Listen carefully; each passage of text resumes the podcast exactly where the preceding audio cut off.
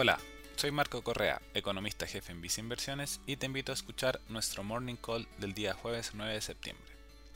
Esta semana, el Instituto Nacional de Estadísticas publicó la inflación correspondiente al mes de agosto, la que registró un incremento de 0,4%. Lo anterior resultó en línea con nuestras estimaciones, pero sorprendió a parte del mercado, que esperaba una variación de 0,3%. Esto implica en variación a 12 meses la inflación alcanzó un nivel de 4,8%. Con este registro se completan 9 meses consecutivos con incrementos en los precios. En particular, en este mes destacar los incrementos en los precios de los servicios, como restaurantes, hoteles y transporte. Lo anterior es una señal de que la normalización de la actividad en un contexto de menores restricciones sanitarias traerá consigo incrementos en los precios de sectores económicos que se encontraban más rezagados.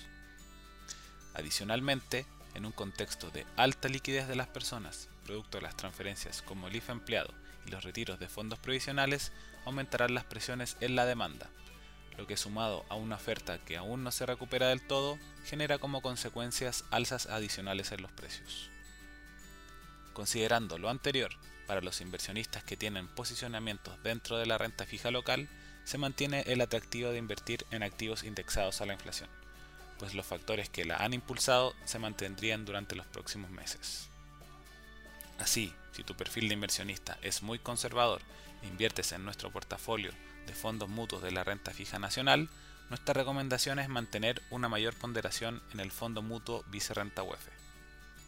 Por otra parte, en el caso de estar invertido solamente en el fondo Vice Estrategia más conservadora, recomendamos mantener la inversión, ya que este fondo realiza los cambios mencionados de forma automática.